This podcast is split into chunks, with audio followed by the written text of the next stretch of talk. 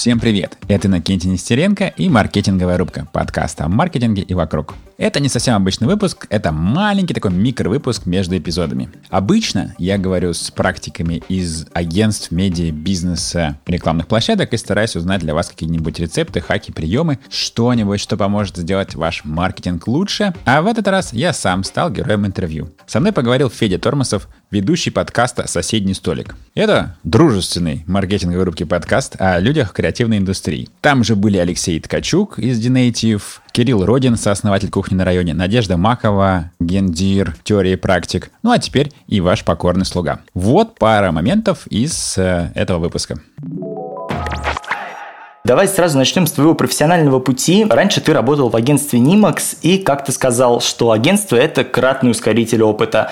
Можешь развернуть эту мысль? Кратный ускоритель опыта – это любые стрессовые условия. Если война, конечно, ты очень быстро поймешь, что твой товарищ молодец, можно с ним разведку или нет. Или вы идете по тайге, еда кончается, сразу все проблемы в коллективе моментально выявятся. Может быть, это не самая приятная, но очень показательная будет история. То же самое агентство, поскольку там все жестко, ответственность, чужие бюджеты, задачи, KPI. Очень быстро будешь во всем разбираться. Угу. Ты сейчас сам занимаешься выходом на американский рынок со стартапом Fantasy Invest, насколько я понимаю. Можешь рассказать, что с твоей точки зрения такое стартап-мышление? Стартап-мышление? Угу. Это умение из говна, палок и желудей сделать самолет.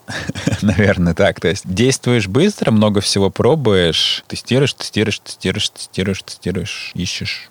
И при этом можешь ли ты управлять вот этим выходом на американский рынок, э, несмотря на то, что ты сам находишься здесь, в России? Это очень интересный вопрос, прям замечательный. У многих в голове есть барьер на тему того, что, боже мой, мы сначала попробуем в родном, ну и дальше можно поставить, там, подставить свой город. Реальность такова, что мы в состоянии сконструировать маркетинговую стратегию, которая будет привлекать американцев. И мы можем просасывать только в нюансах. В чем? Ну, в языке. Так вот, пожалуйста, Upwork, Fiverr, берешь оттуда корректора. 20 баксов, и вот твои три странички текста по-нью-йоркски зазвучали.